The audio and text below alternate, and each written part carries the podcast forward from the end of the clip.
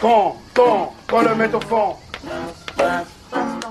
Salut les amis, salut tout le monde, c'est lundi, c'est Passe ton ballon, on est ensemble pour une heure d'émission. Merci d'être avec nous pour ce nouveau numéro de Passe ton ballon, votre rendez-vous foot et OM hebdomadaire.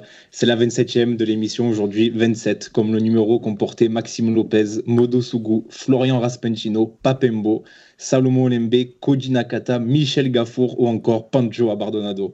Je suis comme d'habitude entouré par mes fidèles acolytes, à commencer par euh, notre technicien en chef aux problèmes existentiels profonds, comme euh, fait chier, le film The Mask est introuvable sur Internet. Salut Idriss. Donc, en fait, je ne te reparlerai plus en dehors des émissions. Tu vois, partir de maintenant, toutes mes petites remarques euh, sur la vie, tout ça, je vais les garder. si visiblement il n'y a plus de vie privée. Parce qu'Idriss, en fait, pour, euh, pour, pour nos chers auditeurs, c'est quand on s'est vu, c'est mercredi. C'est quand on s'est vu jeudi Jeudi, hein Jeudi, ouais, c'était pour l'anniversaire. Jeudi, il a passé 10 minutes à me dire qu'il n'arrivait plus à trouver le film The Mask et tout. Et euh, je sais plus, euh, quelques heures plus tard, le lendemain, il m'a envoyé le lien d'un obscur site de téléchargement en me disant Ça y est, je l'ai retrouvé. C'était exceptionnel. Voilà. Mais du coup, le fait de l'avoir, je l'ai toujours pas regardé. Voilà, tout ça pour ça. Mais sinon, bonsoir à tous. Et juste, je voulais dire sur la, la liste des numéros là au début de l'émission, on commence à arriver dans les bas-fonds là. Là, ça commence à être compliqué. je me demande, euh, au bout de quelques, dans, dans, quelques émissions, je me demande comment je vais faire parce qu'il y a de moins en moins de joueurs. Passer, passer l'émission 30 Mandanda, on arrête. Tu fais, tu fais Mandanda, Sébastien Maté et après on trouvera un autre. ça va être compliqué. Allez, bah, écoute, je te laisse donner la parole aux autres et bonsoir à tous. Avec nous également, celui qui a vu une corrélation entre la chute de sa tension artérielle et celle du temps de jeu de Hiroki Sakai cette semaine. Bonsoir Ama. salut Mathieu, salut tout le monde. Ouais, je, je, me sens mieux dans ma tête, dans ma vie. Euh, il y a une corrélation en effet, oui. et toujours fidèle au poste, celui qui a vu enfin plus d'intensité dans un match de l'OM que dans son point serré après un contrôle raté de Nagatomo. Bonsoir tout le monde, évidemment très heureux d'être parmi vous euh, ce soir après une victoire, deux victoires consécutives, donc euh, le sourire est là. Je sais même pas si c'est arrivé cette saison, qu'on soit, ah, fasse une émission après deux victoires d'affilée. Euh. J'ai vérifié, non, parce qu'à chaque fois qu'il y a eu deux victoires d'affilée, on a eu un match de Ligue des Champions entre les deux. ça n'a pas, pu arriver. Les amis, aujourd'hui, pas d'invités. Euh, ce n'est que partie remise. On travaille sur, euh, sur des invités pour les, prochaines émissions. Euh, on va débriefer ensemble tout de même longuement pour une fois le match de ce week-end, la victoire face à Brest. On parlera aussi du succès contre Rennes en milieu de semaine dernière, avec évidemment une large partie de, l'émission consacrée au premier pas de, de Sampaoli et ce visage différent de l'OM ces derniers jours. On évoquera aussi les nouveautés qu'on a observées, les motifs d'espoir pour la suite, et puis on finira avec une petite revue d'effectifs en s'attardant notamment sur, euh, sur les joueurs prêtés, qui on, qui on va conserver, qui on va laisser partir. Mais on verra tout ça en, fin d'émission. Je vous propose de, de, démarrer, les gars, sur, sur le match de ce week-end, euh, cette victoire face à Brest. Euh, avec quelques, petits, quelques petites réflexions sur le match. déjà, moi, j'ai envie de vous poser une question en préambule. à quel point votre relation à l'OM est-elle toxique, les gars? Est-ce que vous avez replongé?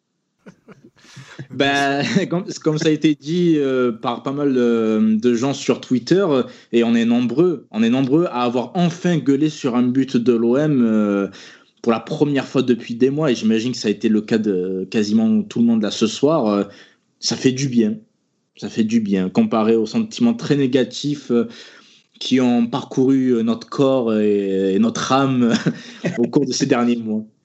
Il a suffi de pas grand-chose, hein, finalement. Il a suffi de, deux matchs pour nous faire replonger. Hein. Euh, c'est vite reparti. Hein.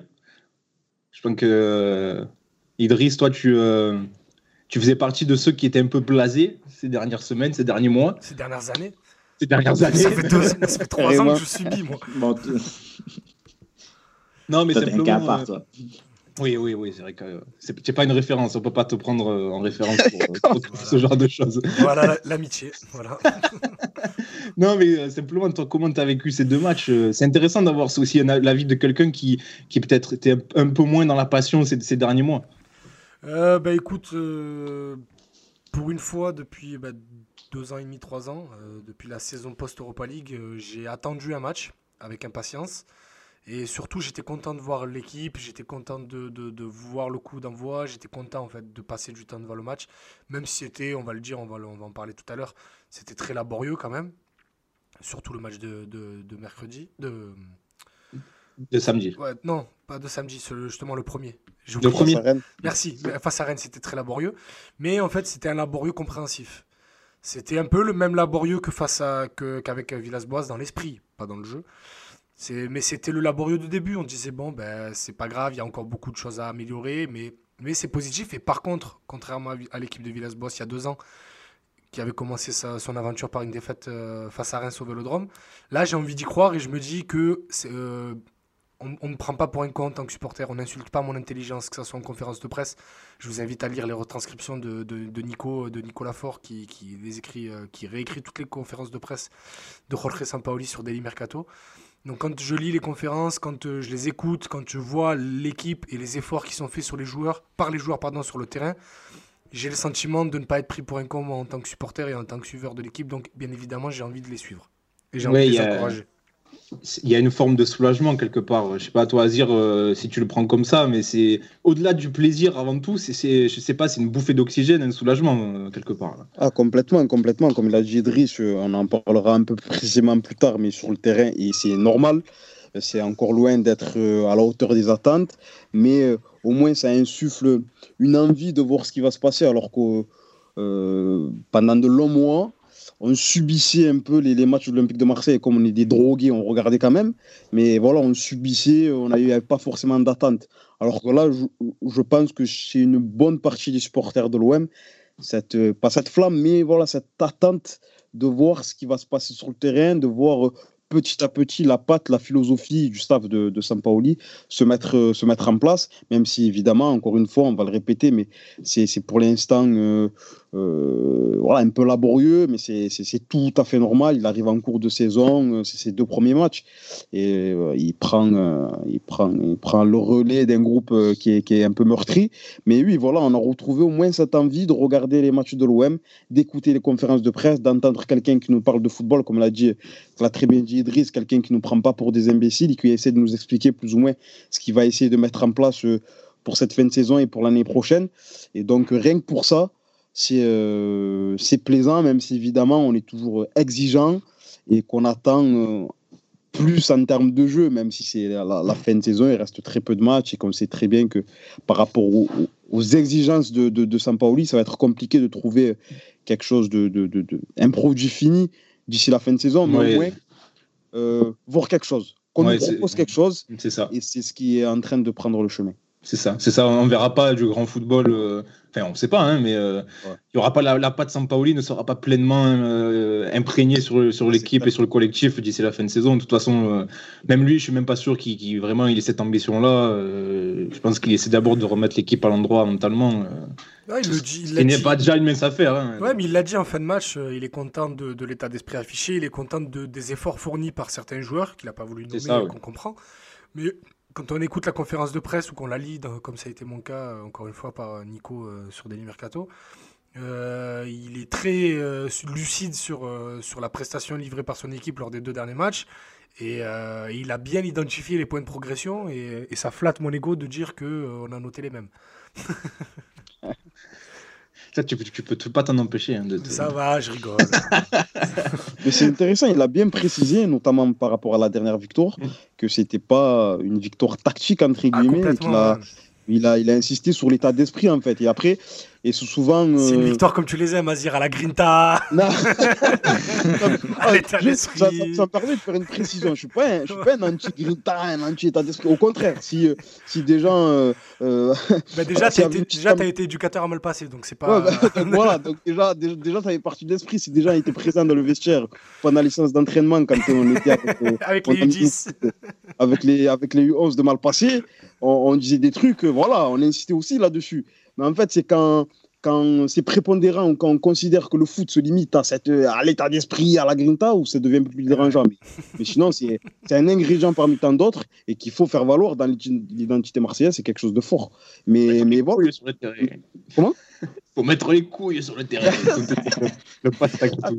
Et en plus, ce, ce délire de personnalité, de, de couilles, entre guillemets, et tout, ça s'exprime même pas forcément que dans, que dans les tacles, que, que dans l'aspect défensif. hein. Un joueur qui, qui prend des risques balle au pied, peut-être qu'on en reviendra plus, plus tard, notamment au niveau de la relance, et par rapport à ce que demande Sampaoli, la prise de risque de la part des défenseurs centraux, Il y en a un qui, euh, qui, est, qui aime bien tacler, qui aime bien tirer les maillots, qui aime bien être présent au niveau de, au niveau de l'aspect défensif. Et c'est normal, ça fait partie de son rôle aussi. Mais peut-être que montrer un peu plus de personnalité balle au pied, ça pourrait être intéressant euh, aussi. Il y en a un qui est moins copain que les deux autres avec le ballon. En, en effet.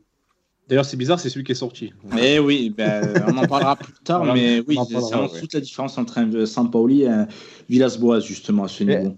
C'est intéressant ce que vous dites sur euh, les propos de Sampaoli parce que je, l'avais noté dans mes petites notes pour, pour évoquer ça.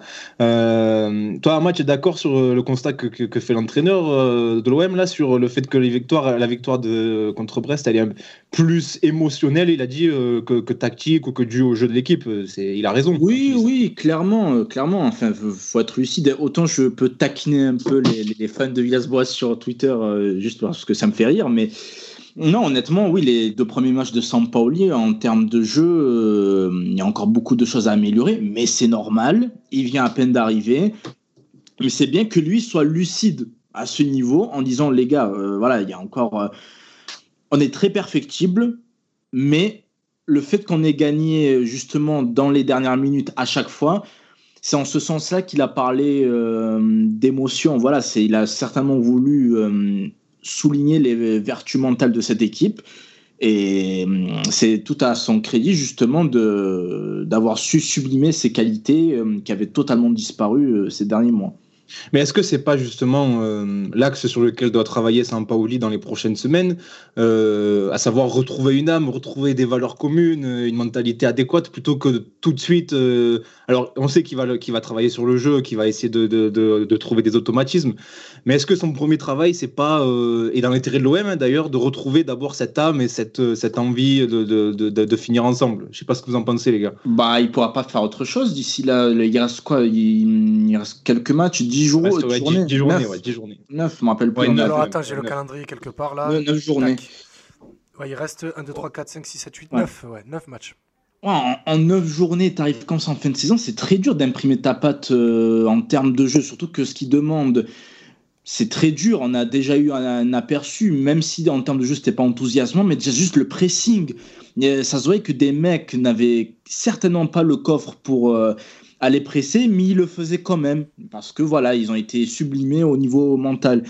Et tout son travail va résider là pour aller chercher euh, cette fameuse cinquième place d'ici la fin de la saison.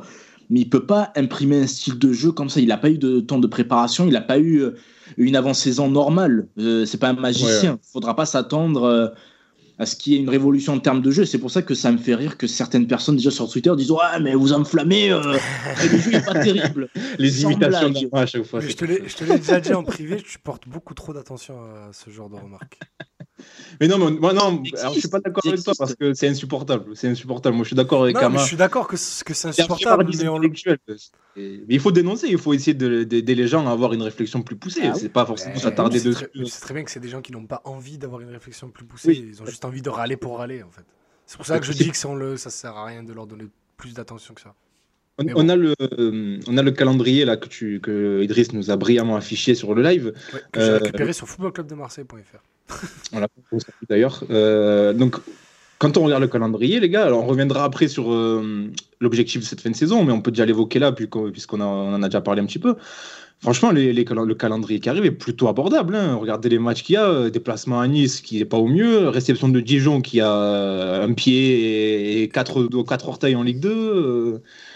Peut-être le déplacement Montpellier qui peut être compliqué, mais, sur, non, mais sinon, la cinquième place, doit, elle est largement abordable, ah les gars. Oui. Là. Bah, sachant que tu vas affronter en plus dans la dernière journée ton concurrent direct, le FC Metz. Incroyable. c'est ouf de dire ça. Bah oui. Du coup, tu te déplaces euh, à Saint-Symphorien, euh, les stadions nationaux de, de Metz, euh, pour la dernière journée. Donc, euh, après, ça va, tu vas recevoir Strasbourg, tu vas à Saint-Etienne, tu vas jouer à Angers. Donc, dans les, trois dernières, dans les quatre dernières journées, tu vas jouer trois équipes qui n'auront sans doute plus rien à jouer. Ouais, comme tu l'as dit, Mathieu, normalement, c'est un boulevard là pour la cinquième. Petite parenthèse, on a dans le chat euh, Gros Nono qui nous dit Salut à Maïs, ça fait plaisir de t'entendre par hasard deux ans après qu'on ait bu un coup à Toronto, la bise du froid. Donc euh, Maïs, euh, tu as des bah, fans je, même à je... Canada. des fans, non, mais je me souviens très très bien de cette personne que je salue. C'est très drôle que passe ton ballon fasse le lien avec une petite anecdote perso comme ça, comme quoi. J'en profite, ah, plaisir. J'en profite aussi pour embrasser Urba et Nasputin qui vivent aussi euh, au Canada, les copains. Donc Là, c'est la, minute Miss France où on salue tout le monde. Voilà, c'est c'est ça ça. Non, mais c'est incroyable quand même. Non, mais Enfin, oui, c'est fou. C'est fou. Surtout que toi, tu as fait 27 pays euh, à travers le monde. Donc, le euh, globe trotteur, yeah. C'est Jules Verne. Bon, on peut reparler foot ou. euh, Oui, oui. c'est vrai. Allez, on reparle foot. Ouais. Les, gars, là, autre question que j'ai envie de vous poser sur, euh, sur le match de samedi. Euh, Qu'est-ce que vous avez le plus apprécié dans ce match? Alors, on a parlé de la mentalité. Est-ce que vous avez vu peut-être des, des prémices de, de la patte Sampaoli qui vous ont plu? Voilà, qu'est-ce qui, qu'est-ce qui vous a fait le plus plaisir dans, dans ce match-là?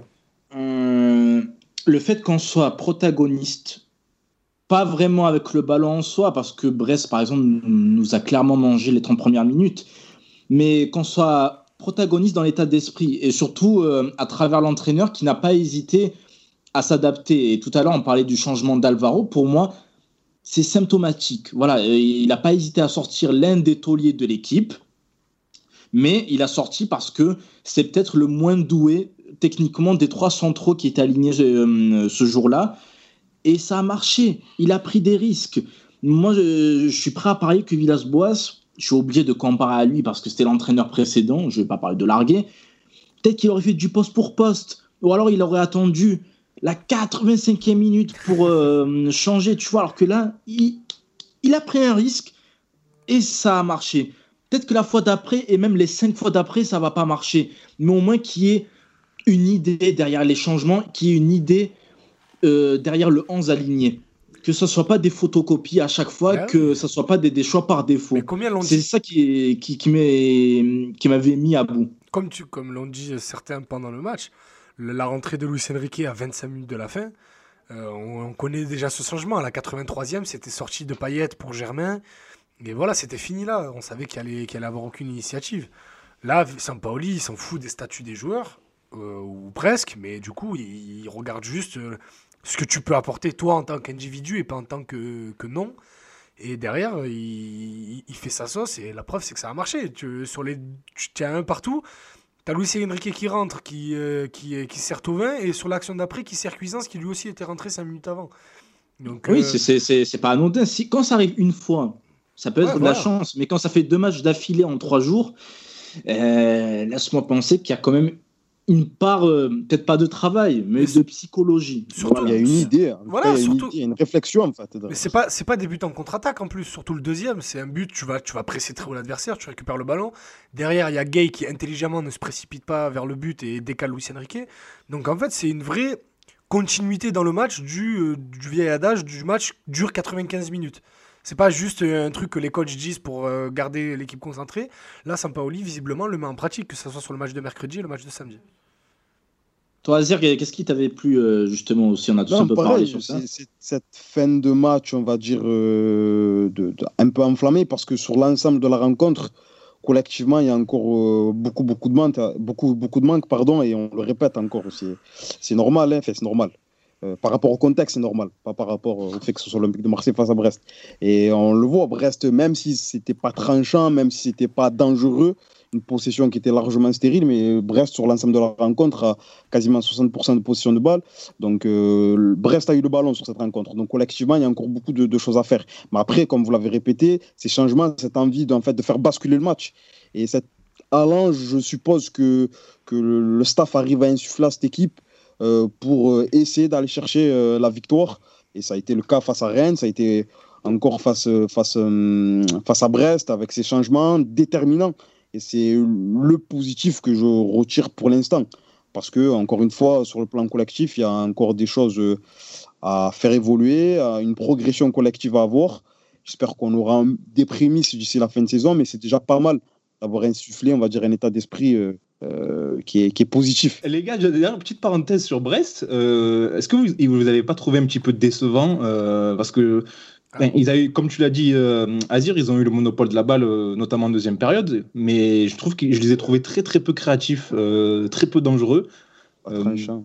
Ouais, peu tranchants. Alors que quand on les voit par exemple à domicile, ils sont vraiment très très bons. On les avait vus contre Lyon où ils les avaient martyrisés pendant 45 minutes. Là, je les ai trouvés pas très très très inspirés. Les, Mais, les mais globalement, globalement, à l'extérieur, je trouve l'approche euh, du staff de Brest, je sais pas si c'est préparé, je sais pas si c'est une vraie approche ou simplement ils ont des difficultés à l'extérieur, qu'il y a une vraie différence entre ce qu'ils proposent à domicile où je crois que c'est la cinquième meilleure équipe ou sixième meilleure équipe euh, en Ligue 1 à domicile, et, et à l'extérieur, c'est une des plus mauvaises. Donc il y a une vraie différence euh, d'approche, ou c'est pas de performance pure. Peut-être que les joueurs mentalement, je n'arrivent pas à se libérer, mais en tout cas, il y a un souci, je trouve, euh, globalement, et qui plus est face à des équipes euh, supposément plus, plus fortes. je les ai trouvés globalement décevants à l'extérieur, alors que c'est une équipe qui est plutôt enthousiasmante à domicile. Ouais, je suis assez d'accord avec toi. Je suis assez d'accord avec toi. Quel, vas-y. Si, si, je peux rebondir sur ça, mine de rien, ils ont beaucoup eu le ballon, mais on, essaie souvent d'aller les chercher, euh, même si ça n'a pas été très efficace en première mi-temps. Euh, à l'image, par exemple, de, Tovin qui a fait un nombre euh, incalculable de fautes. mais technique aussi. oui, certes, mais tu as essayé de les embêter. Tu as essayé de les embêter. Et au final, le seul qui a un peu surnagé, c'était, comment il s'appelle l'ancien bien, Jean Lucas mais voilà, parce qu'il avait une certaine liberté au milieu de terrain, mais ensuite, euh, dès que ça avançait un peu, il n'y avait plus rien. On n'était pas trop mal en place, mine de rien, je trouve. On a des, commentaires qui sont intéressants dans le chat. On salue tous ceux qui, participent à l'émission. Merci d'être si nombreux. On a Ariès qui nous dit Sampaoli n'a rien à perdre. Il sait qu'il sera intouchable vu la misère et la purge sous, sous AVB. C'est vrai que là, au moins, il n'a a aucun risque. Hein. il a aucun risque de nous embêter. Est-ce que tu as choisi le commentaire d'Ariès parce qu'il est de la même famille qu'un des membres de l'équipe? Je ne, se, ne, se, prononce pas. Du piston, de l'entre-soi, du corporatisme, euh, clientélisme. Hashtag euh, Domenech, hashtag Unekatef, hashtag copinage. Les gars, quels, axes de progression vous, euh, vous voyez là dans cette OM Alors, il y en a beaucoup dans le jeu, etc. Mais si on doit s'attarder sur un ou deux axes vraiment qui, qui, qui sont amenés à être travaillés et qui peuvent être des axes de progression pour l'OM, qu'est-ce que vous, qu'est-ce que vous voyez là? La relation, je dirais, euh, entre Milik et les joueurs autour de lui. Je trouve qu'il est encore euh, un peu trop esselé et les rares fois on a réussi à le toucher, eh ben, tu vois que mine de rien, au-delà de ses qualités de finisseur, c'est un joueur de foot euh, pas trop mauvais à l'image de son but, là où il combine avec Payet. Je trouve qu'il est encore un peu esselé. Et ensuite, le hum, deuxième max euh, que je dirais, j'attends un peu plus euh, en termes de gestion euh, du ballon de la part de nos milieux axiaux. Je trouve que c'est encore un peu perfectible, mais c'est normal. Il hein, faut le répéter, le marteler. Ça fait juste une semaine que Saint-Pauli est à la tête de l'OM. On ne peut pas attendre des miracles. Avec ça, ça. du coup un seul jour de repos. Ils ont eu que le, que le dimanche de repos, les joueurs. Parce que euh, Sampaoli a dirigé l'entraînement lundi, mardi, mercredi il y avait match. Ils ont juste fait un petit entraînement tactique sans courir, sans trop toucher le ballon mercredi matin. Et euh, ils ont eu ensuite séance jeudi, vendredi. Donc en fait, ils n'ont même pas eu le temps de se reposer pour l'instant. Ils ont juste bossé, bossé, bossé et aussi beaucoup bossé le physique parce que Sampaoli euh, notait un gros retard sur le foncier dans cette équipe. Ouais, d'ailleurs, si je peux me rebondir, j'ai eu un écho d'un joueur du groupe pro qui a dit texto euh, Mais est-ce que Sampaoli euh, est au courant qu'on joue demain euh, contre Rennes? Parce que visiblement, ben, il, ça a bien fait cracher. Ouais, mardi, mardi, ça a été dur. Après, je te l'avais dit aussi mercredi quand on était ensemble, mais ça, tu veux pas me l'accorder, c'est pas grave. je tire ce qu'on appelle la mémoire sélective. ouais, bah oui, bien évidemment. non, mais, du, coup, de toute façon. Idriss, tu as une tribune pour t'exprimer, donc. Vas-y, profites-en. Hein, profites-en. Euh, je, mais, je, veux que je dise quoi Non, non, mais bon, euh, je sais pas. Ah. Apparemment, vous avez un, vous avez un contentieux à et toi. On peut pas régler ça, sur la place publique. Ça date de plusieurs années. On peut pas régler ça tout de suite. D'autres, d'autres axes de progression, les gars. Euh, je sais pas, par exemple, le pressing. Comment, comment vous l'avez trouvé Les prémices d'un pressing. Euh, naissant, j'ai envie de dire. Euh, c'était pas encore très très bien coordonné, euh, mais comment vous, est-ce que c'est un axe à travailler aussi? Comment vous le voyez ça? J'allais dire ce que tu l'as dit, j'allais dire qu'il est un peu désorganisé, un peu désordonné pour l'instant. Euh, le, celui qui démarre le pressing, je trouve ça très bizarre, c'est Tovin. C'est lui qui enclenche la, phase de pressing. Et ça a été le cas trois ou quatre fois sur le match. Je trouvais ça très curieux. Et, euh, tu vois que Khaoui, que Nagatomo ont du mal à communiquer parce que des fois il y a un joueur qui part dans le dos et les deux ne euh, sont pas coordonnés. C'est encore un peu brouillon. Ça, je pense que c'est le vrai axe de progression et logique pour le coup parce qu'ils ont eu qu'une semaine pour s'entraîner, qu'on verra dans les prochaines semaines. Qu'est-ce que ferait travailler euh, Azir Sampaoli à cette équipe en tout premier lieu? Et, bah, J'aurais dit le pressing aussi, mais les, sorties de balles.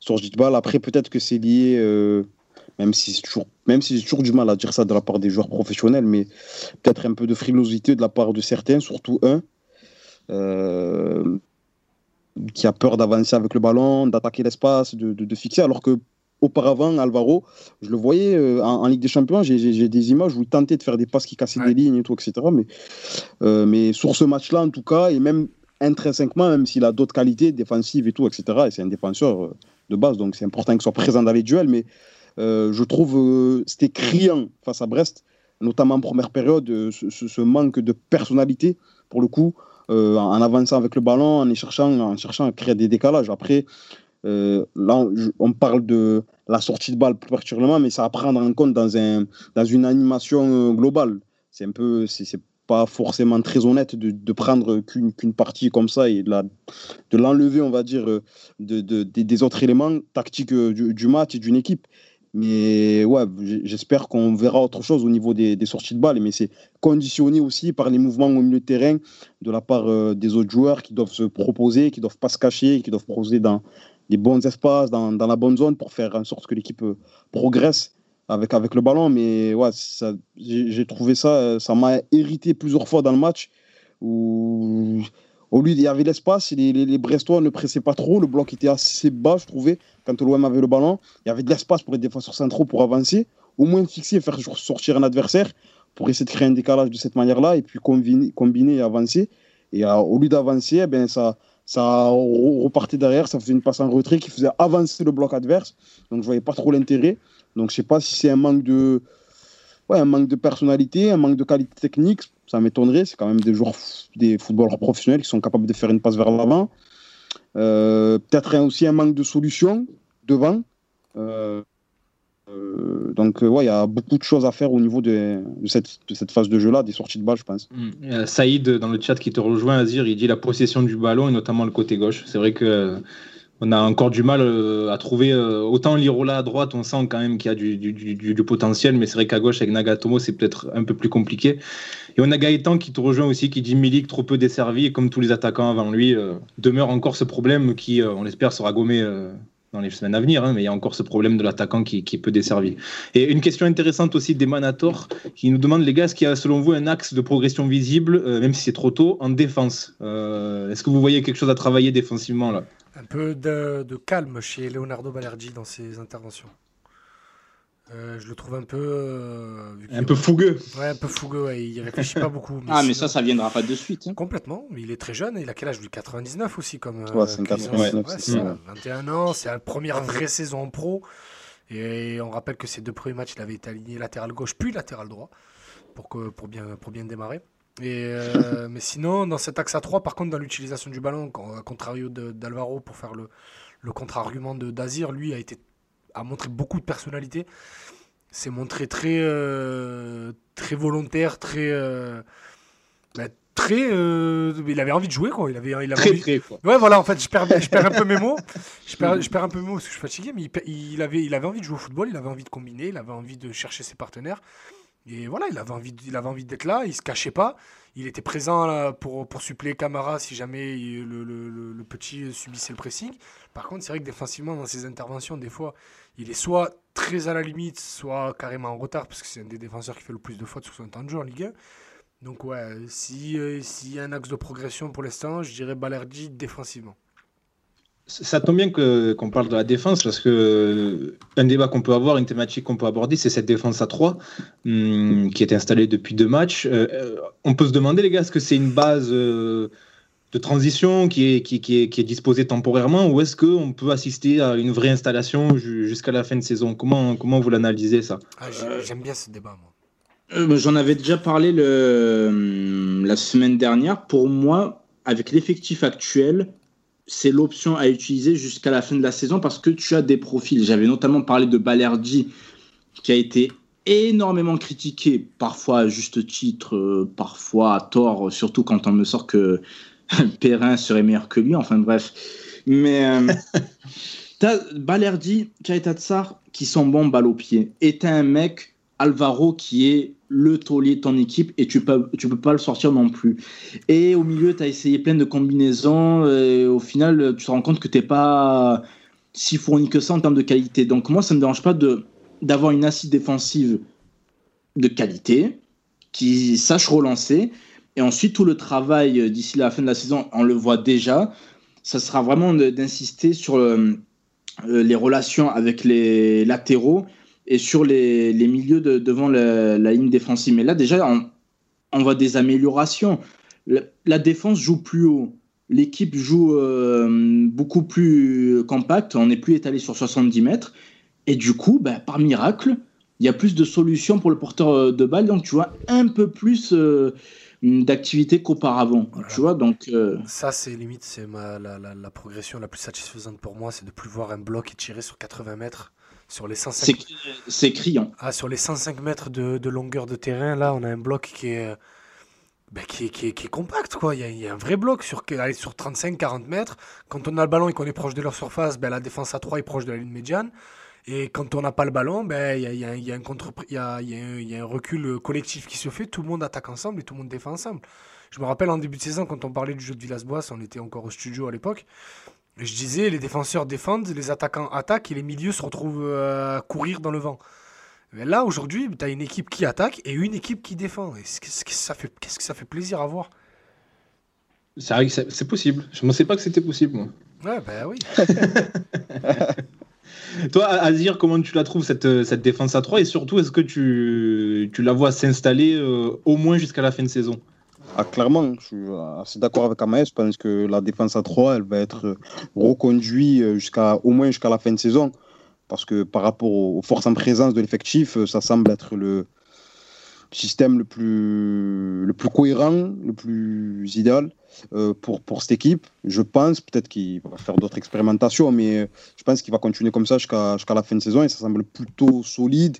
Et vu qu'il reste très peu de, matchs, euh, partir dans un délire où tu changes à chaque fois de système et tout, machin, même si le système, évidemment, euh, le plus important, on le répète à chaque fois, c'est l'animation, mais le système reste quand même une base pour un repère pour les joueurs. Et, donc, euh, partir sur cette défense à 3, au moins jusqu'à la fin de saison, me semble, me semble plus cohérent possible. Et là, en plus, Balerdi est sur une phase plutôt, plutôt intéressante. Il reprend confiance en lui. Euh, Charlie Tassar, même si je trouve que par rapport à ce qu'il a pu proposer auparavant, euh, c'est un peu en dessous, mais voilà, il reste, il reste quand même présent dans le 11. Et Alvaro, il lui semble indé- indéboulonnable par rapport à son rôle dans le groupe et tout, etc. Il avait du mal à Donc, sortir le mot. euh. Ouais, ouais, c'était dur là. mais euh, mais euh, donc, ouais, je pense qu'il partira sur cette défense à, face à- défense à 3.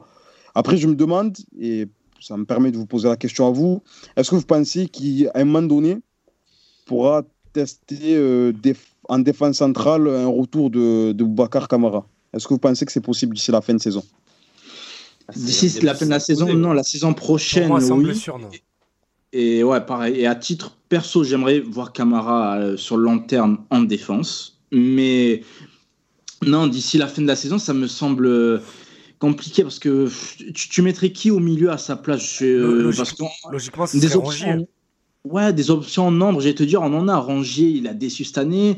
Cuisance, même si Ah, il pas- euh, pas marqué deux buts, euh, voilà, c'est pas son rôle. Son rôle. Et Encham, s'il joue toujours pas depuis qu'il est arrivé, euh, je sais pas dans quel état physique il est, le gamin. Donc, Ah, moi, j'ai une théorie pour ça. je... oui. Je ne peux pas la donner, mais j'ai une théorie. Non, mais va, se- va se poser le débat de toute façon euh, du positionnement de, de Camara, qui est en, en très grande forme, il n'y a pas de souci. Bah, déjà, excusez-moi, je, Mm. je, je, je, je fais un peu, je recopie comme Azir vu que c'est mon idole. Euh, Est-ce que vous pensez que, que Raoui a perdu sa place au profit de Gay euh, sur le rôle de, de demi-milieu ailier gauche là? Ouais, moi je pense qu'en fait, euh, comment j'analyse euh, les deux titularisations de, de, de Raoui, c'est en fait, il est titulaire contre Rennes parce qu'il n'y a que lui au milieu, Oui, déjà, oui, il n'y avait personne d'autre. Et en fait, après le match contre Brest, euh, Sampaoli explique qu'il a voulu aligner, le même 11 parce qu'il n'avait pas su de temps pour travailler tactiquement autre chose et qu'il a fait confiance à une sorte de continuité euh, pour ne pas altérer le fonctionnement de l'équipe et c'est pour ça qu'il avait titularisé Raoui. Mais en dehors de ça, moi je pense pas vraiment qu'il compte sur lui et que il va se contenter de bout de match et je le revois pas être titulaire. hein. Parce que dans ce rôle-là, là, de, de, de, joueur dans cette zone, avec euh, une zone euh, assez petite à couvrir et une responsabilité technique de, de, de, de, lancement pour Payet et Milik, le, le rôle le plus naturel dans ce, dans, dans ce, à ce poste pour remplacer Raoui, ce serait Cuisance. Mais quand on voit la rentrée de Gay le bien qu'il a fait défensivement à Boubacar Kamara, qui va devoir euh, ne plus manger un gramme de gras ou de sucre jusqu'à la fin de saison s'il veut tenir 90 minutes par match. Donc, euh, je suis curieux en fait. Parce que je me dis. Ouais. Je, je suis curieux de voir ce que Sampaoli va, va choisir entre Cuisance et Gay. Il y a une vraie bataille à prendre parce que visiblement le poste à droite est pour Tovin et, et seulement pour Tovin. Ça peut s'expliquer aussi. Mais je suis curieux de voir qui de Gay et Cuisance va utiliser le va être va occuper pardon le poste de Hawi. Coralie, si tu nous écoutes, fais des petites salades à Booba. Fais pas des pâtes en sauce. Ah, des petites salades tranquilles, des, petits- des petites viandes grillées. Après, l'avantage, c'est des que- petits légumes sautés. il y a plus de y a plus de matchs tous les trois jours là. Là on va jouer tous les dimanches là, samedi ou dimanche jusqu'à la fin de saison. Là, il, mais il va partir avec, euh, avec l'équipe de France.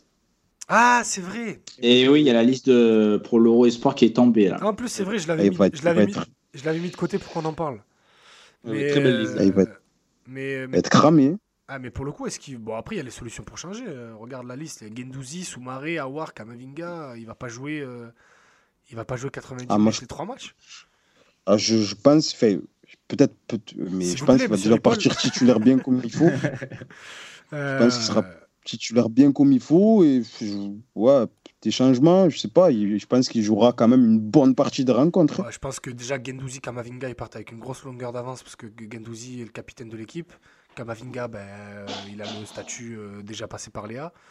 Et je pense que la troisième place, elle va se jouer entre Awar et Kamara. Et je pense que le profil aussi d'Awar, euh, un peu plus offensif, lui, lui donne de l'avantage. Mais après, Sylvain Ripoll, tu sais, moi, je, me, je, me pro- je ne me prononce jamais en son nom. on sait jamais, on sait pas ce qu'il peut faire. Surtout qu'en plus, dans le profil un peu de Kamara, il y a Chouameni. Je pense pas qu'il. Ouais. Je pense que ça va beaucoup tourner. Il y a assez de qualité au milieu et les, les niveaux se valent assez Ah, vrai, pour ouais. que ça tourne, ça tourne beaucoup. Mais j'espère en tout cas qu'il jouera le moins possible. Ou alors qu'il dans- joue un match, mais un match où vraiment c'est le meilleur pour montrer qu'il peut, peut, peut aller plus haut. Mais c'est tout.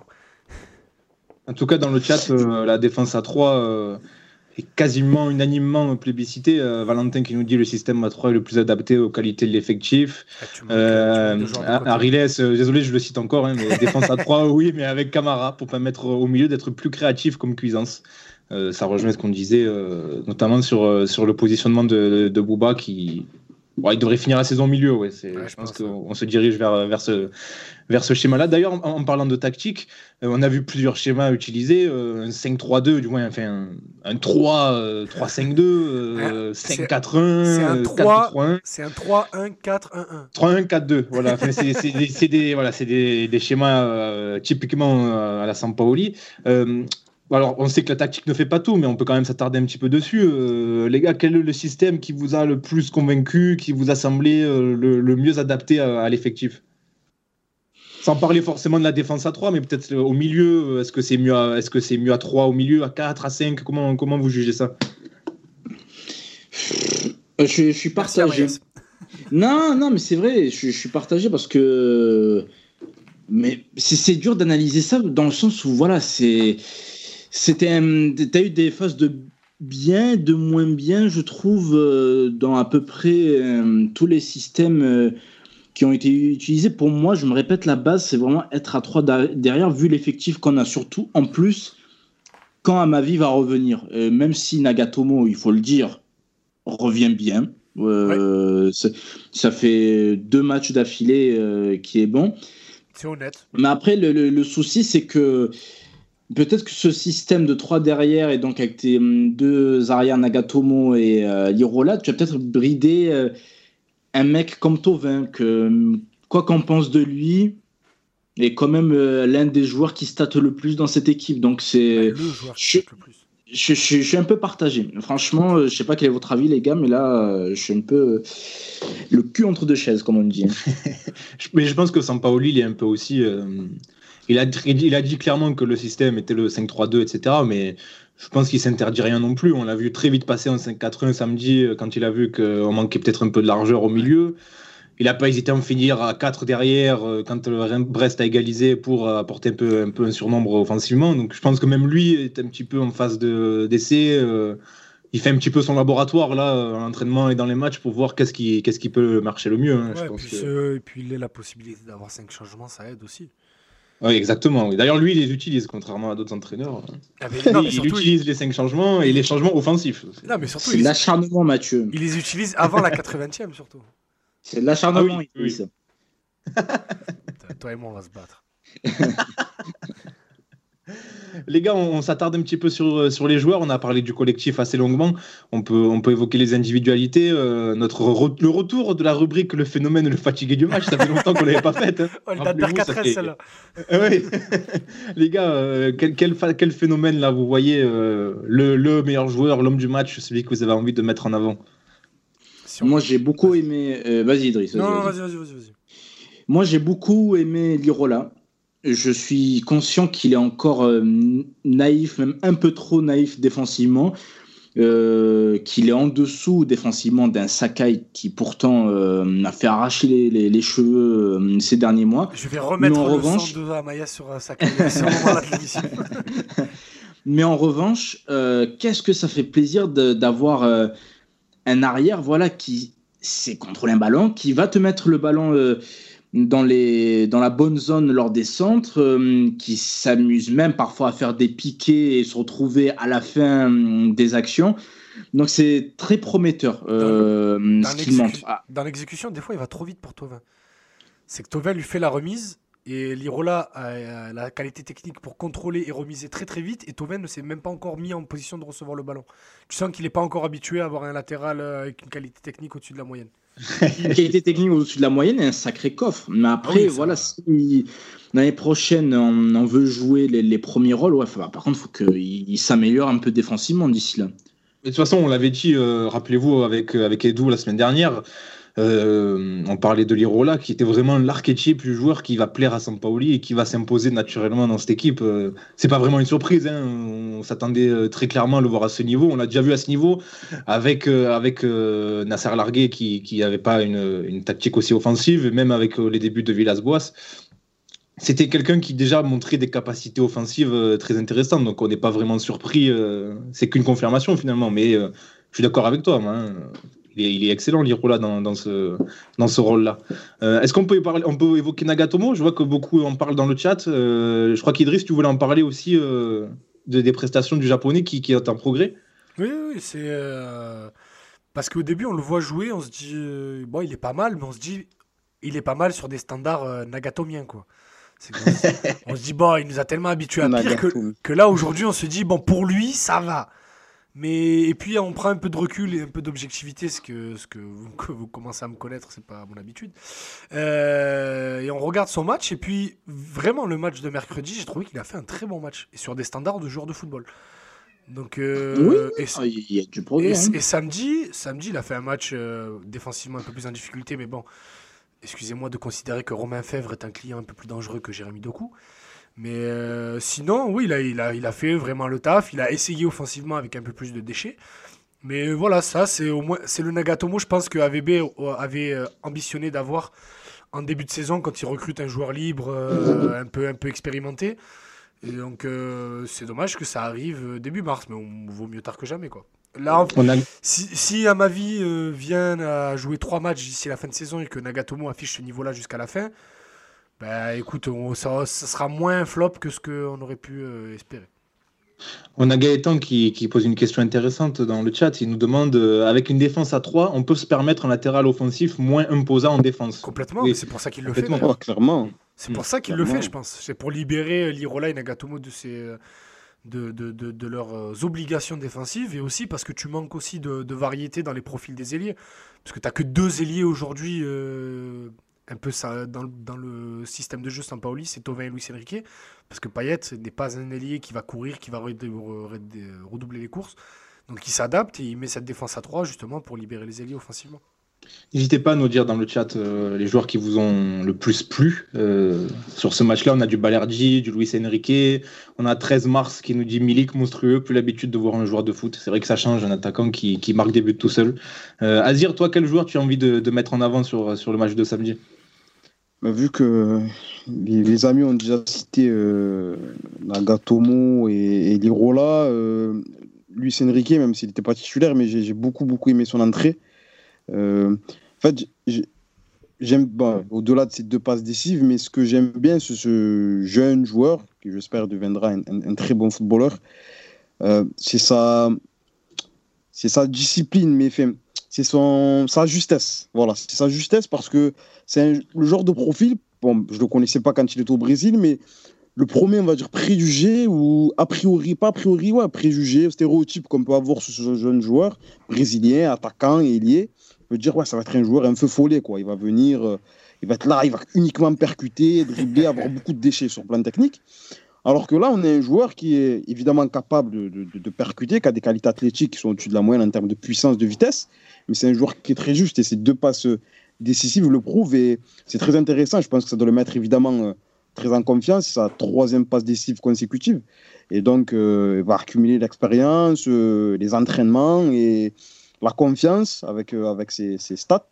Et, c'est hyper, hyper intéressant, hyper encourageant pour la suite. Ça fait plaisir de le voir s'épanouir de cette manière-là parce que certains, une minorité, je pense, ont oublié que c'était un, très jeune joueur, né en 2001.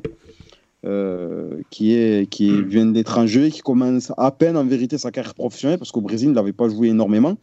Et petit à petit, voilà, il essaie de se faire, euh, se faire une place. Combien Pardon? Il avait joué 5 matchs. Euh, ben voilà, voilà, très très peu. Et sans dire que, encore une fois, sans dire que ça va devenir un crack, ça va... mais laissons-le progresser. Peut-être que ça va devenir quelque chose d'intéressant. Pour l'instant, il, il montre des choses qui sont encourageantes. Et peut-être que dans un avenir euh, plus ou moins proche, ça, deviendra un joueur euh, voilà, déterminant pour l'OM, en tout cas on l'espère. Ah, mais le souci, euh, Azir, c'est que Villas-Boas l'a fublé du statut de, pépite dès, dès son arrivée. C'est ça qui lui a énormément desservi. Dès qu'il ratait un contrôle, c'est ah, c'est ça votre pépite. Tu vois, c'est je, ne sais pas pourquoi. même s'il le pensait vraiment que c'est une pépite ou j'en sais rien, c'était juste la com. Je vois pas pourquoi euh, il a sorti ce terme pour un minot qui vient d'Amérique du Sud, qui, est encore très jeune à tous les niveaux, que ce soit personnellement, même euh, footballistiquement. J'ai toujours pas compris cette sortie quelques mois plus tard. Pareil, moi, en plus, moi, le pire, mais quand, si tu es va dire nous en tant qu'observateur et supporter de base et tout, tu vois un petit qui vient du Brésil et tout, que tu dis ça sur les réseaux sociaux, ben, voit ça est parti du corps, ça est parti du jeu mais qu'un entraîneur professionnel aussi expérimenté que lui, il connaît la portée que peut avoir euh, ce genre de, de terme, de qualification, c'est euh, étrange, c'est bizarre et ça peut-être plus fait de mal que de bien, mais bon, après, c'est parti du truc. Hein. Il, doit s'adapter en tant que joueur professionnel, mais c'est dommage, peut-être que ça a une petite incidence sur son intégration et que ça mis une pression euh, inutile sur ses épaules, alors qu'encore une fois, on le répète, c'est un joueur qui découvre à peine euh, le football européen. Et donc, euh, il y a une adaptation qui est, plus ou moins longue. Les gars, un retour aussi sur l'entrée de Cuisance. Alors, les deux entrées, même on peut évoquer également celle face à Rennes. Alors, elles sont évidemment magnifiées par ces deux buts, mais on a encore vu peut-être un peu en dedans dans, au niveau du jeu, au niveau de, ses prises de balles, etc on va pas se poser la question de savoir est-ce que c'est euh, est-ce qu'il va devenir titulaire, etc. Mais en tout cas, est-ce qu'il peut se remettre à l'endroit avec Sampaoli, avec ses deux buts euh, Est-ce qu'il peut retrouver peut-être un allant offensif aussi dans une équipe qui est peut-être un peu plus construite pour qu'il puisse exprimer ses qualités? Comment vous jugez là euh, le, futur de Cuisance, notamment dans, le, dans un futur proche là? Est-ce qu'il peut, est-ce que c'est une vraie relance ou c'est un épiphénomène là pour vous? Bah, c'est à toi de nous le dire, vu que tu affectionnes particulièrement Cuisance. Non, mais comme j'ai tweeté après le match, euh, on, on, va pas tomber dans l'excès inverse de dire ah mais vous voyez c'est un crack etc. Comme certains ont, dit que c'était une fraude au bout de deux matchs. On va pas tomber dans, ce jeu-là parce que c'est quelque chose qu'on qu'on veut pas faire dans cette émission. Mais euh, je veux juste dire que j'ai constaté avec une certaine délectation que les deux buts qu'il marque, c'est quand l'équipe est offensive, c'est quand il est dans la surface. Vous l'avez vu dans la surface depuis le début de saison, euh, Cuisance? Il a dû y aller une fois, deux fois, pas plus. Il a dû tirer quoi? Il a fait trois tirs depuis le début de saison, non? Tu dis quoi? À la 37e minute de OM Olympiakos Non, bah, non, mais, euh, j'ai une image en tête, c'est contre Nantes, le, le, le, match. Euh, après la première réunion justement joueurs et supporters là qu'on gagne Cuisance avait pas mal été dans la surface dans ce match-là mais c'est le seul match que j'ai en tête. Voilà, oui, oui, oui, mais en plus ça avait été un, plutôt un bon match euh, Mhm, face à oui, Nantes. tout à fait, oui, oui. ça avait été un match où, euh, bah, comme par hasard d'ailleurs, encore une fois, on avait eu des velléités offensives. Alors c'était pas digne de celle que veut euh, instaurer dans l'équipe euh, Sampaoli, mais il y avait au moins là, cette envie d'être conquérant et protagoniste. Mais, enfin, c'est quand même des, des, des- des coïncidences assez, assez troublantes, non Que Cuisance soit bon quand l'équipe joue au foot, non? Enfin, je sais pas. euh, Mathieu, Mathieu, je salue ton vocabulaire et ta volonté de palabrer, mais tu utilises beaucoup trop de mots compliqués pour juste dire qu'on joue au football maintenant. Ce qui n'était pas Voilà, n'était pas le cas il y a quelques mois. Mais, mais encore une fois, je veux pas tomber dans. euh, Oui, bien sûr qu'il dans pas... le- la, la- la- la propagande de ah Sur- voilà cuisance vous avez vous l'avez dit etc Sur le peu de- pas du tout sur ce le que je peu, veux dire sur mais- le peu d'actions auxquelles il a pris part euh, depuis son, euh, sur les deux matchs, il n'a pas non plus été euh, ça, excellent. ça, il ça, il c'est marque, certes, tant mieux, ça va l'aider dans, dans sa confiance, surtout que le deuxième but, c'est un vrai but qui, techniquement Il est parlant, est difficile à mettre. Ah, c'est un vrai techniquement, joueur de classe qui peut mettre ça. Après, dans le jeu, il reste encore beaucoup de progrès à faire. Il est toujours en surpoids, c'est- on en parlait la semaine dernière, ça se voit encore. Mais bon, on est rassuré de voir que euh, il sourit maintenant qu'on joue un peu au football. Tu trouves qu'il est en pour Sa surpoids? confiance, sa confiance est top. Ouais, pour sa là, confiance. Après, On en parlait la semaine faut- dernière, euh, excuse-moi on en parlait la semaine dernière avec, euh, avec Edu.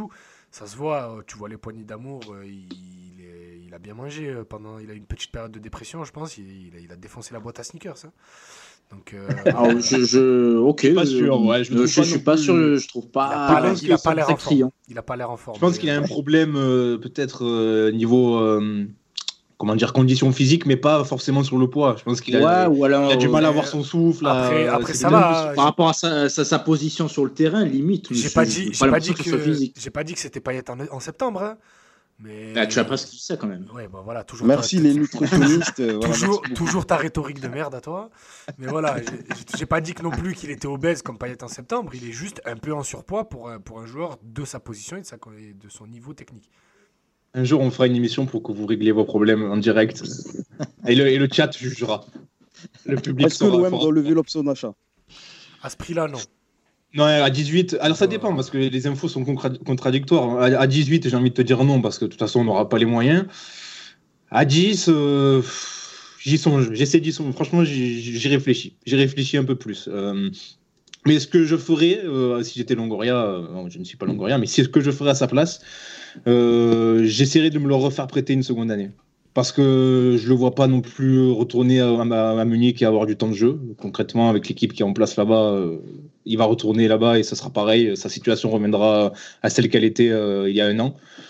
Donc j'essaierai de vendre le truc, euh, voilà, reprêtez-nous-le une année, on vous le remet, on vous le, on vous le retape un petit peu et puis vous pouvez le récupérer en fin de saison. Parce que je pense pas qu'on aura la, surface financière pour pour l'acheter.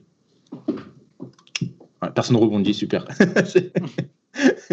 Les gars, euh, est-ce qu'il y a un joueur qui, pourrait, selon vous, être euh, entre guillemets en danger? Là, on a parlé des joueurs qui ont marqué des points. Est-ce que vous en avez vu euh, certains perdre des points ou qui peuvent, en tout cas, peut-être perdre leur place dans les semaines à venir? Ouais, c'est compliqué comme question. Je, je trouve pas. Vous trouvez qu'il y euh, des joueurs qui n'ont pas performé parmi les titulaires? Je te parle pas d'un mec comme Germain qui. Lui, Ah oui, lui, je pense compliqué. que euh, ce- son temps de jeu va se réduire euh, comme peau de chagrin, comme dirait l'autre. Mais, euh, non, non, parmi les titulaires, euh, je sais pas, mais par contre, peut-être que je fais une fixette dessus, mais Ncham, je suis étonné qu'il joue aussi peu pour l'instant. Je, je comprends pas. Je suis étonné. Il a Et je suis pas sûr de, de voir son temps de jeu s'agrandir. On a parlé de Gay tout à l'heure, qui devrait, selon moi, logiquement prendre la place de, de Raoui dans le système actuel euh, de Sampaoli. Euh, je sais pas, je suis assez dubitatif. Dans le chat, on a du, du Hawi, euh, Mandanda aussi.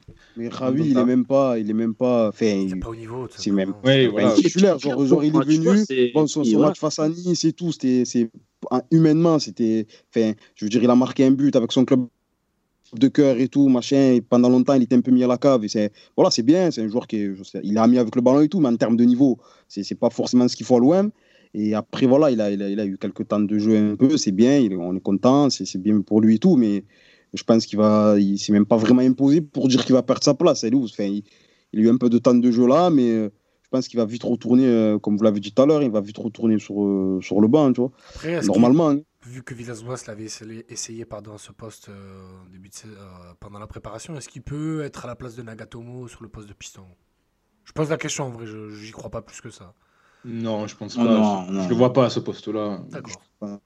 Je sais pas. non, je- Mais après, il y, a- il y a un élément aussi à prendre en compte. Je pense que c'est peut-être aussi, au bout de deux matchs, un peu trop tôt, dans le sens où ils n'ont pas eu encore le temps de merder. Parce que là, il y a eu le. Ouais. C'est une espèce de. Un électrochoc, en fait. Ça se passe dans beaucoup de clubs. Euh, euh, Au-delà du fait que ça soit Sampaoli, etc. Mais dans beaucoup de clubs où il y a un changement d'entraîneur, je ne sais pas si automatiquement dans l'esprit de certains joueurs, il y a une espèce de- d'envie de, de, se montrer. Mais c'est pas une, forcément une période qui est, qui, c'est une période qui est plus ou moins longue. Donc, euh, il y a des. y a- D'ici la fin de saison, il y a peut-être des joueurs qui vont repartir, retomber dans leur travers et faudra qu'ils perdront leur place, même s'il reste très peu de matchs. Là, il y a une espèce de, il y a l'électrochoc qui se crée avec l'arrivée du, du nouveau coach. Il y a aussi cette donnée-là, je pense, à, à prendre en compte. On a RM dans le chat qui te répond, Ama qui dit Encham, il a juste servi à donner une excuse à AVB de partir et c'est déjà pas mal. Ah oui, non, on peut c'est- pas ah oui, rien ça. que pour ça, oui. euh, On lui donner ça. Si ça n'aura servi qu'à ça, ça sera pas inutile. Ce sera déjà pas mal. On Euh, attend ta théorie, euh, monsieur, monsieur Kasmi. Bah, pour, des raisons Sur ju- un pour chat. des raisons juridiques, euh, on- je, je peux pas. on sait jamais s'il se passe quelque chose, surtout qu'en plus euh, il- c'est l'actualité en plus ce week-end, donc euh, on sait jamais. Ouais, on va pas en parler. ouais, on va pas en voilà, parler. je peux. Et en plus, c'est une théorie f- très fumeuse. hein. Oui, Oui. très fumeuse, c'est juste, c'est ju- c'est juste que ça me fait rire, c'est tout. Sachez qu'elle concerne Radonic et NJ. Voilà, c'est. Mais je, je, je vous, je vous parlais de- d'un joueur qui pourrait être en danger, entre guillemets, parce que euh, je voulais indirectement pointer un joueur et euh, MLG dans le chat euh, l'a bien ciblé. Il nous dit Je vois mal Alvaro être titulaire. Alors, je ne dis pas qu'il faut enlever Alvaro, qu'il faut le remettre sur le banc, etc. Mais vous avez constaté comme moi qu'il a, a été remplacé dès qu'il a fallu passer un système plus offensif. Vous avez constaté comme moi que des trois centraux, c'était celui qui avait peut-être un peu plus de mal à la relance. Est-ce qu'à terme, c'est un joueur qui peut potentiellement sortir du 11 car pas forcément adapté à ce que veut Sampaoli Ah ben, moi, je l'attends la saison prochaine sur le banc. hein. Moi, je pars pas une troisième saison avec Alvaro euh, titulaire. Même si, oh, Ah même, bon? même si j'ai appris à, à l'apprécier, parce que l'année dernière, il me sortait par les, trous- par les yeux. J'ai appris à l'apprécier, mais quand t'as. Ah, mais après, oui, dans une optique où Kaletakar s'en va. Mais pff, non, en vrai, non. En vrai, j'ai pas envie d'avoir Alvaro titulaire une troisième saison de suite à l'OM. Il, il va faire 30, 33. Ouais, franchement, euh, d'avoir le poste de troisième défenseur central à côté de, de Balerdi, d'une potentielle recrue, voire Camara, moi, ça, ça me va en pleinement. Je rigole parce qu'il y a un excellent commentaire de Baptiste qui nous dit qu'il a l'air très brouillon Atchoum. techniquement. Atchoum. en parlant de Etcham. Je trouve ça très drôle. Je vais bientôt 30 ans. Euh. Non, Renaud, te salue. Désolé, Renaud, euh, alias Cool. Ah, c'est Renaud. Euh, J'avais euh, pas fait rapprochement. Vas-y, Non, Ama. c'est bail. Non, pour euh, Alvaro, je suis pas trop d'accord, même euh, pour la saison prochaine, et Idriss en a parlé en Mais toi, substance. t'aimes la bagarre, euh, toi aussi, c'est pas pareil. Non, non, non, c'est même pas par rapport à ça. Ouf. Déjà, faut pas oublier que ça a été le taulier de l'OM euh, sur les derniers mois, que mine de rien, Depuis le début de saison. il a de l'expérience. Et, et- et quand, et quand ça a brûlé défensivement, c'est pas Chaita Tsar que t'as vu cette saison, c'est lui, tu vois. euh, c'est pas Ouais, Balerdi non plus. Mais je te dis Donc, pas qu'il doit pas euh, jouer du tout. Je te dis, il part dans une optique d'être le troisième défenseur. Et le troisième défenseur sur une saison à 40-50 matchs, il joue. hein. Je suis pas sûr, ça c'est de... à la limite pour moi, c'est dans un scénario optimiste où d'un coup Balerdi va... ne va plus avoir d'absence euh, défensive, que Chaita Tsar euh, redevienne Chaita Tsar parce que mine Pour de moi, rien, va, depuis, euh, son vrai faux transfert à Liverpool, c'est plus le même. Ensuite, euh, quid de Camara, on le garde au milieu, on le garde en défense, encore pire, on le garde au club ou pas, on sait jamais. Ouais, hein, si- C'est surtout ça la question. on regarde tu vois, le club. c'est. Mais on- et comme l'a dit aussi Mathieu pendant l'émission, on va pas avoir une marge de manœuvre sur le plan financier énorme. Hein. C'est pas parce que il a été sorti là dans un match précis, parce qu'en effet il a été en dessous en termes de relance, que ça augure pour moi euh, une détérioration de son statut même à terme. Non, mais, mais je, je sais pas. Moi, je trouve que euh, deux saisons, c'est le cycle, c'est le, le cycle parfait pour un joueur comme lui. Après, voilà, il y a pas non plus. euh, en en soi, je suis d'accord avec toi euh, sur le papier. C'est juste sur la projection qu'on fait. Après là, pour le coup, il y a que l'avenir qui nous le dira. Mais, mais oui, je suis, je suis pas convaincu quand on regarde les derniers défenseurs qui sont arrivés un peu comme ça, entre guillemets en fin de carrière ou presque au club. Diawara, bah, il a fait deux saisons de trop. Hilton, il- déjà la deuxième saison, c'était la saison de trop. Donc tu vois, je me dis. Ça fait, euh, Du coup, ça fait 10 ans qu'il fait la saison trop. du coup. Oui, oui, c'est- Non, mais je parle à l'OM. Ah, d'accord. Je parle à l'OM, pas, pas en club. Euh, regarde, Jawara à Nice, euh, la première saison, ça se passe très bien avant la prison. mais, mais du coup, euh, oui, de par mon expérience, regardez Julien Rodriguez, la troisième saison, il joue pas du tout. Donc euh, je me dis, euh, en regardant un peu pas- pas derrière, que deux ans pour ce genre de, de défenseur, c'est suffisant. Tout en, tout en ayant confiance en son professionnalisme et en son investissement pour compter sur lui sur une saison 3 dans un poste euh, important, le poste de troisième défenseur. Mais après, c'est sûr, sur le papier, je suis d'accord avec toi. C'est juste sur la projection euh, qu'on en fait. Ça c'est bien qu'on parle de ça parce qu'on va essayer de se projeter un petit peu. Là, on, on- on conclut sur les matchs de, de- de la semaine dernière. On va essayer de se projeter un petit peu sur cette fin de saison et voire même sur la saison prochaine. Euh, déjà, la première question, euh, c'est pas vraiment une question, mais je, je vous la pose pour, pour entamer le débat.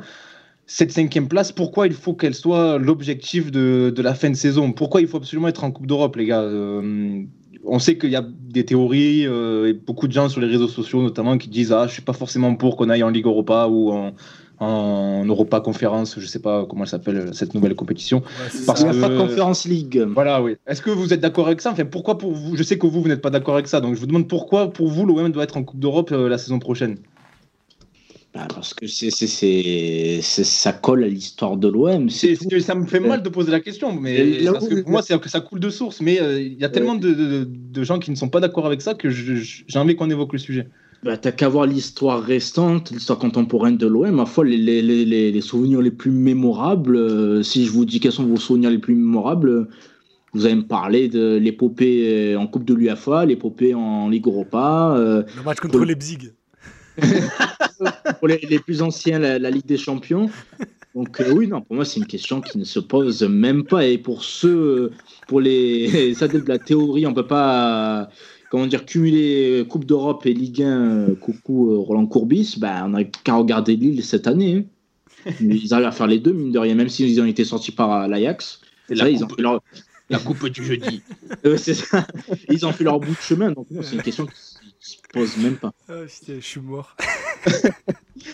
Mais, euh, Mais je je pense autre- que- euh, vas-y, vas-y. Pardon, ce qui, ce qui dérange les gens, c'est une éventuelle qualification dans cette nouvelle Coupe d'Europe où tu vas jouer contre des équipes, euh, des, des, des, des sombres, euh, des obscurs clubs de je ne sais où. Je pense que c'est plutôt ça, mais euh, enfin, per- perso, que ce soit une équipe, euh, que ce soit cette nouvelle Coupe d'Europe ou l'Europa League, euh, ça fait partie de l'ADN du club, de l'identité du club, et c'est, je pense forcément attrayant d'avoir une de participer à une Coupe d'Europe euh, quand, on, quand il y a l'Olympique de Marseille. Mais je, pense que ceux qui ne veulent pas forcément que l'OM se qualifie, euh, c'est un peu bizarre de dire ça, mais que se qualifie et cette cinquième place, c'est plus par rapport à une éventuelle qualification pour cette, cette nouvelle Coupe d'Europe, je pense, hein, plus que Non, dans l'absolu ne pas voir l'OM se qualifier pour une Coupe d'Europe. Enfin, j'espère en tout cas. par contre, les, les- les copains, j'ai vu un truc comme quoi, en fait, la, la- la- c'était pas la cinquième qui était pour l'Europa, je sais pas quoi, là, c'était la sixième. La cinquième reste pour Ah, l'Europa. League.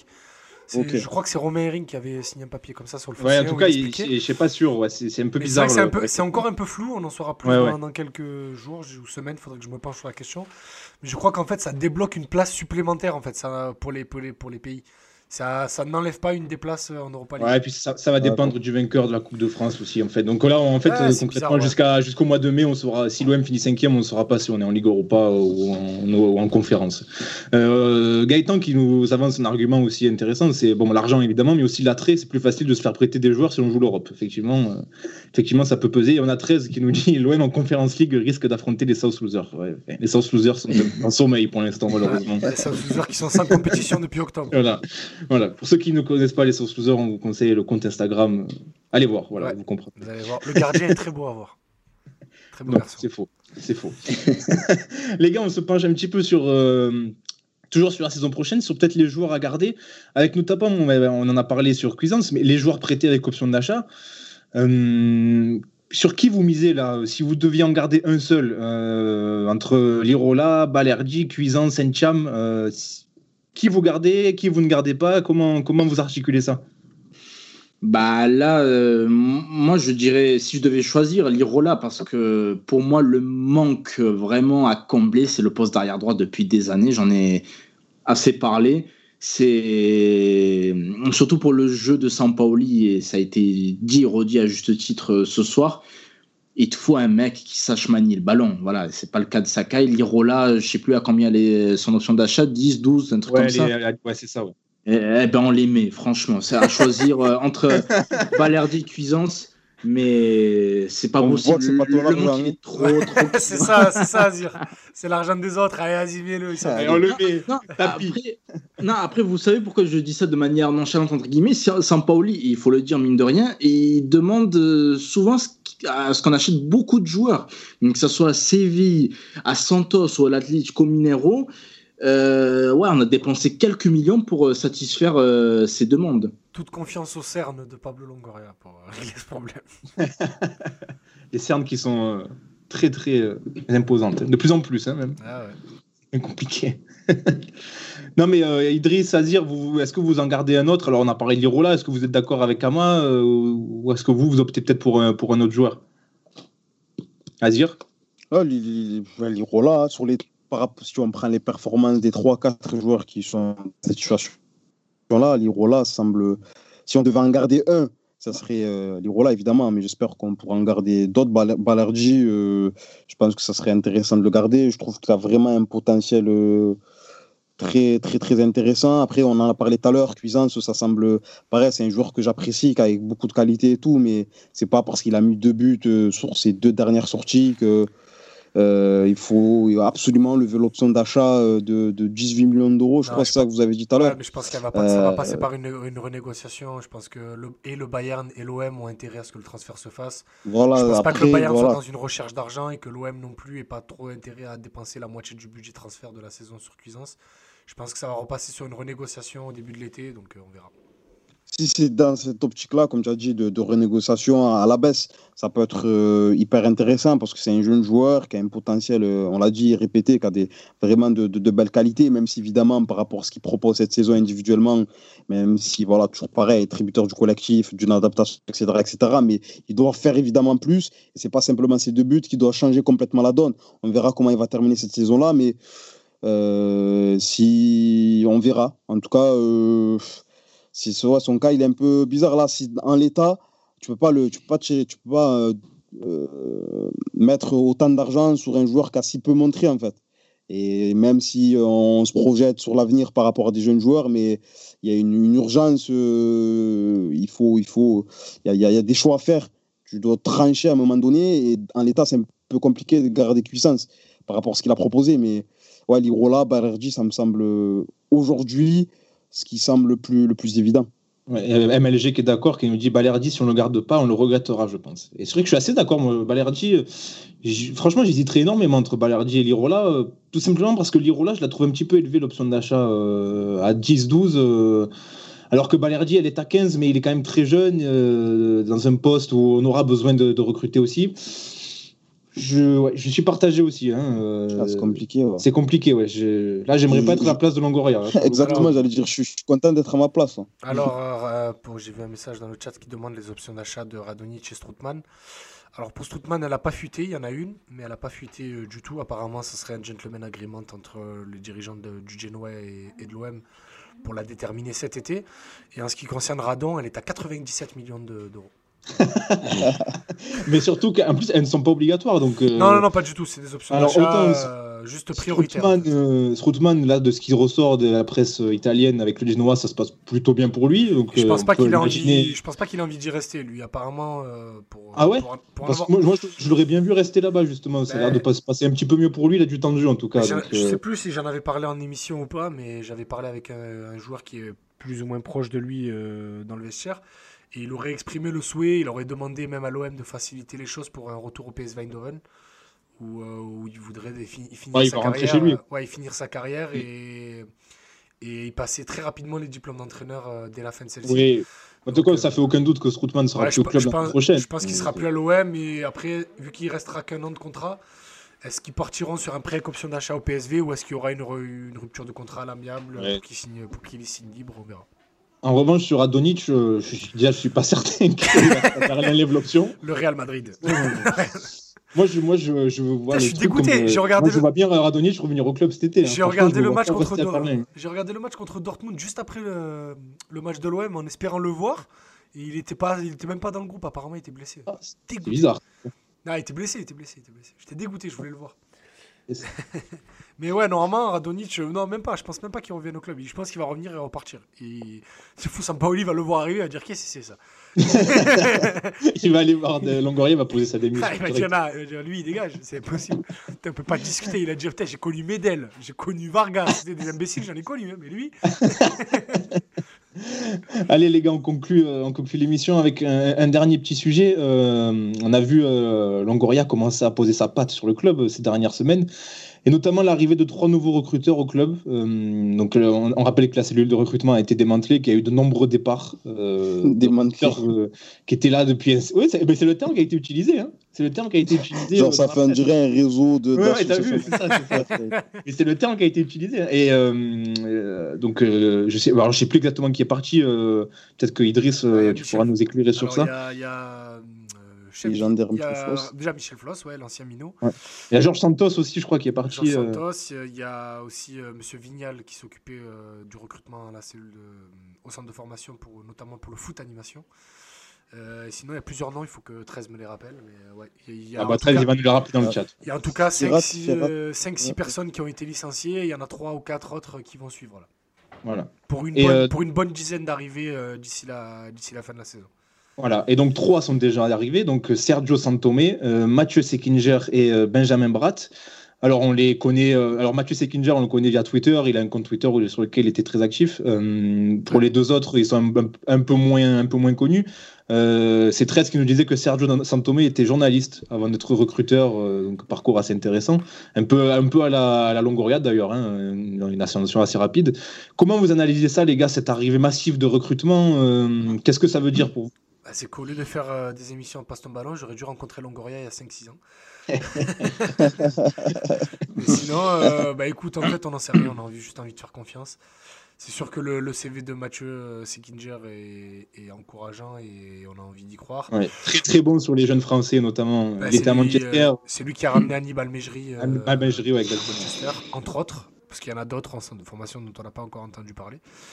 Mais euh, pour connaître un peu sa façon de travailler via deux trois amis en commun, euh, il a l'air d'être très très très professionnel et d'être euh, assez rigoureux dans, dans son suivi des, des jeunes joueurs. Mais encore une fois, comme on dit avec Azir, euh, les résultats se verront pour le, les groupes professionnels dans quelques mois et pour le centre de formation dans quelques années. Et, et du coup, difficile d'en faire un vrai bilan tout de suite. Ouais, c'est compliqué de se Là, projeter. Mais en tout cas, priori. quoi. voilà, mais en tout cas, ce qu'on constate, c'est que le Longoria pose complètement sa, sa patte sur le club, et ramène des, des- des hommes à lui. Et qu'il a des hommes de confiance, pouvoirs. Ouais. Oui, là, des faits, voilà, c'est ça, exactement. C'est là où je voulais en venir. Est-ce que ça vous inspire confiance Euh, Alors, c'est encore une fois, c'est c'est un petit peu de la science-fiction. On essaie de se projeter un petit peu, mais euh, on nous a vendu un retour euh, au foot dans le club avec comme le foot en priorité. Là, on- bon, pour l'instant, ça suit son cours. Azir, toi, comment tu observes ça, cette, cette arrivée de recruteurs, euh, cette envie aussi de se diversifier avec des recruteurs étrangers qui arrivent? Comment tu analyses ça? Au niveau, bon, pareil, comme, comme le disait Idriss, euh, euh, je les connais pas tous évidemment, euh, mais au niveau de ce qu'on sait, au niveau des profils, ça, c'est prometteur, c'est intéressant. euh, mais moi, ce qui me, ce qui me questionne, c'est, en tout cas, j'espère que si jamais, parce que voilà, la stabilité à l'Olympique de Marseille, c'est, c'est, c'est pas, c'est, c'est un peu compliqué. Si jamais il y a, dans deux, trois ans, il y a des départs, euh, des départs massifs, parce que voilà, Longoria arrive avec ses hommes un peu. Euh, et des- il partira un jour de l'OM, et sûrement assez tôt, enfin, vu, vu la- Ouais. le manque de stabilité de ce club. Euh, sa, la j'espère stabilité, qu'il sa part- stabilité à lui aussi. Parce ça que- parce que lui, le mec, ça fait ouais. Ça fait 13 ans qu'il est dans le foot, il a fait 11 clubs déjà. Il a, fait beaucoup de clubs, donc euh, il, a l'air d'avoir. euh, il aime pas trop rester longtemps au même endroit. Et, j'espère que, au-delà des hommes, les idées vont rester. Les meilleures idées ou les, les- les choses qui seront mises en place, qui seront intéressantes, vont rester. Parce qu'à l'OM, à chaque fois, j'ai l'impression qu'on recommence constamment. Au lieu de garder ce qui a été fait d'intéressant auparavant et s'appuyer là-dessus, et évidemment l'agrémenter de choses nouvelles avec les nouveaux hommes, les nouvelles méthodologies, etc. Euh, J'espère que ça sera dans cet état d'esprit-là et pas venir avec ces hommes. Ils sont intéressants, ils font du bon boulot, mais dès qu'ils vont partir, il n'y aura pas une transmission qui sera faite. Et ça manque de transmission justement dans, dans ce club. J'espère que avec ce nouveau cycle qui s'ouvre, peut-être que je suis naïf, peut-être que je suis un rêveur, mais j'espère que ça va être euh, euh, l'optique qui sera prise pour la suite euh, de l'Olympique de Marseille. J'attends que de voir les nouvelles, euh, le, travail qui va être fait parce que au niveau de la formation, si on prend, on va au-delà de, l'équipe professionnelle, euh, il y a plusieurs maillons et le maillon de la détection et du recrutement sont des éléments très importants. Évidemment que la formation est importante, mais la détection et le recrutement pour essayer d'avoir les meilleurs joueurs de ton territoire est primordial. Et aujourd'hui, ça, c'était une chose qui n'était pas trop bien faite. J'espère qu'à ce niveau-là, ça va être ça va être quelque chose de fait et de pérenne surtout. On vous renvoie au- à l'émission qu'on avait faite avec Jean-Claude Abédou à ce sujet, euh, qui était venu nous expliquer un petit peu les rouages du recrutement, notamment dans la région. Euh, C'était très intéressant et ça rejoint un petit peu ce que tu dis, euh, Azir. Euh, il faut aussi que les idées, perdurent des, au-delà des hommes. Et on a 13 dans le chat qui nous éclaire un petit peu sur l'arrivée de Mathieu Sekinger. Il nous dit euh, faut dire qu'il n'y a pas le même budget à Manchester United qu'à l'OM.